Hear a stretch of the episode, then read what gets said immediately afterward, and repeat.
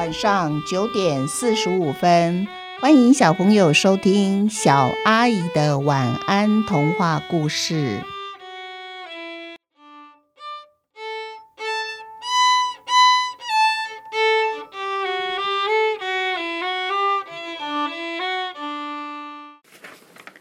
寻找尾巴上集。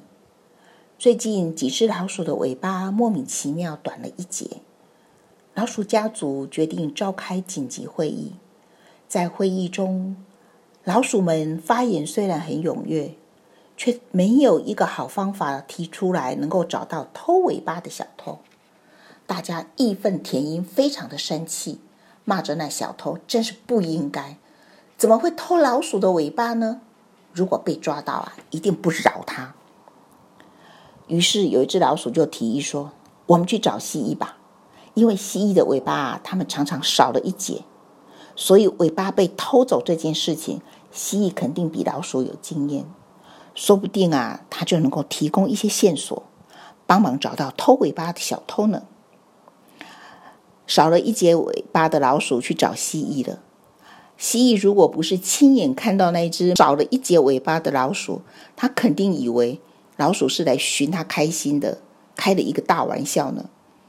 那老鼠忧心忡忡的跟蜥蜴说：“你们对于尾巴少一节很有经验，可不可以请你们呐提供线索给我们，让我们早一点抓到那可恶的偷尾巴的小偷？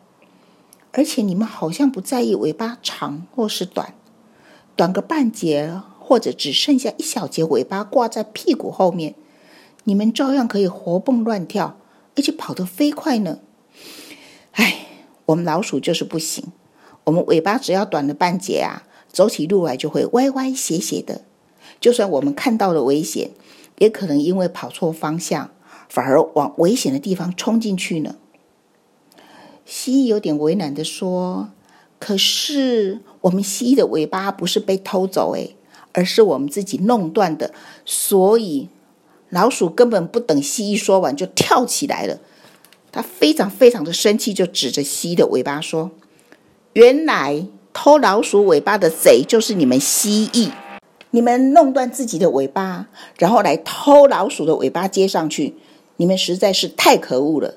也不想想，你们的尾巴和我们的尾巴大小尺寸差那么多。”你觉得这样接起来会好看吗？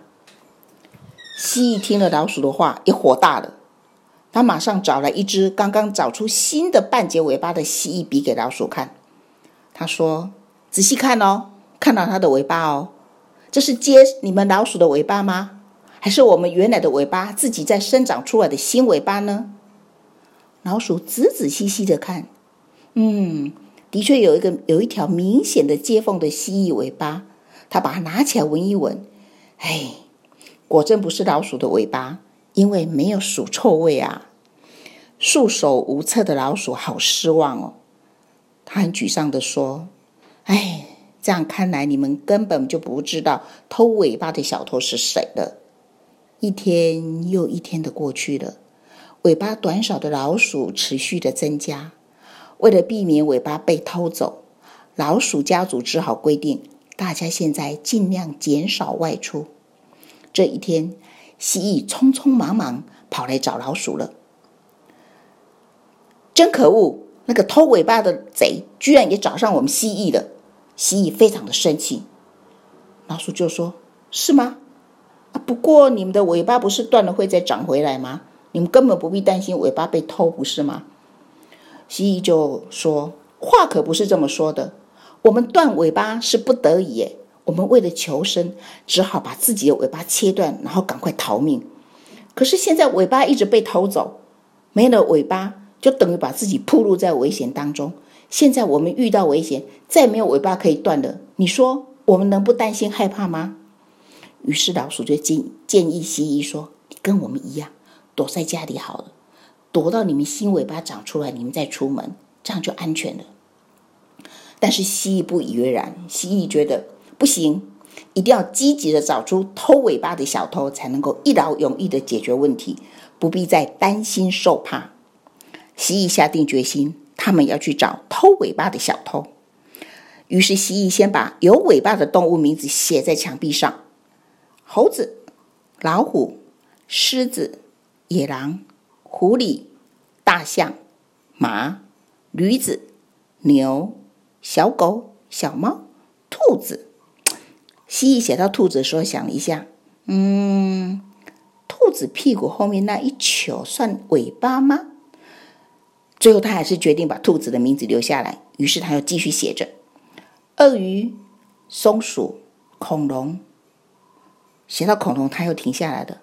恐龙，哇，到底有多久没有见过他们了呢？不，不管。虽然我很久没有看到他们。他们看起来好像是消失了，可是消失啊，不代表不可能又出现。于是恐龙的名字还是留在墙壁上。接着蜥蜴写了蛇。蜥蜴这时候又稍稍停了一下。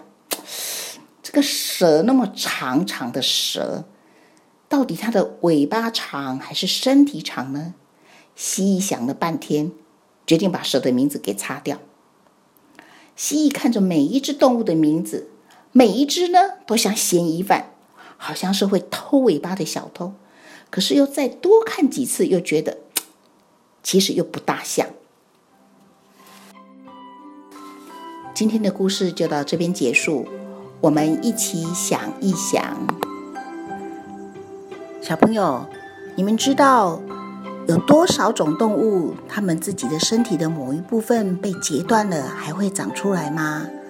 你们知道身体的某一部分被截断还会自己长出来，这叫做什么呢？除了我们在童话故事里面提这一篇童话故事提到的蜥蜴以外，小朋友还可以去找一找，还有多少动物具有身体的某一部分被截掉了，它还会再长出来的能力哦。还有啊，有尾巴的动物到底有哪些？除了我刚才在童话里面蜥蜴写在墙壁上那几种以外，你们还有想到什么有尾巴的动物吗？今天的故事就到这边全部都结束了。下一集寻找尾巴下集，小朋友一定要准时收听哦。祝你们有一个甜蜜的梦，晚安。